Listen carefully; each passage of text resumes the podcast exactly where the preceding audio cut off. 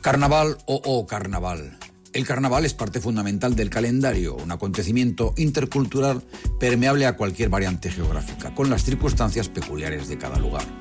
Aunque hay que exceptuar a muchos países musulmanes por cuestiones político-religiosas, en general, las carnestolendas van más allá de un mero ritual y se convierten en auténtica manifestación religiosa en cuanto que religa, enlaza a la comunidad porque ya desde su razón ancestral, motivada por el interés colectivo de la supervivencia, en las fiestas de invierno se trataba de despertar a la tierra, conjurar su fertilidad apropiándose del espíritu de seres fecundos imitando su aspecto.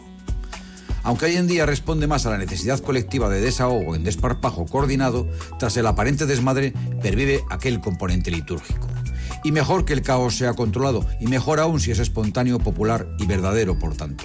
Residuo de siglos asentado en el almanaque, atávico rito tribal contagiado a través del espacio, a través del tiempo, sorteando asimismo todo tipo de disciplina moral preponderante, porque carnaval es transgresión oficializada. A los que mandan siempre les ha molestado.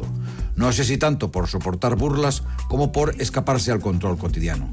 Hasta que se dieron cuenta, mande quien mande, que ser condescendiente dejando que la sociedad finja ser otra por unos días, siempre que sea esporádico y controlado, no deja de ser una forma de dominar este pequeño motín contra la cotidianidad envuelta en grisácea monotonía.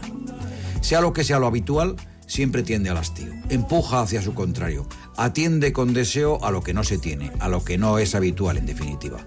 Motiva el deseo ansioso por emular lo que no se es, pero probar esa posibilidad, amparada por la autorización oficial, lo transforma en acción liberadora. Un inventazo el carnaval. Soñar en clave de fiesta y juego, fantasía higienizante y legal. Más sanador si cabe es la variante del disfraz en grupo, en comparsas, pandillas o familias. Conmovedora manera de salvar el pudor sin arriesgar demasiado la dignidad.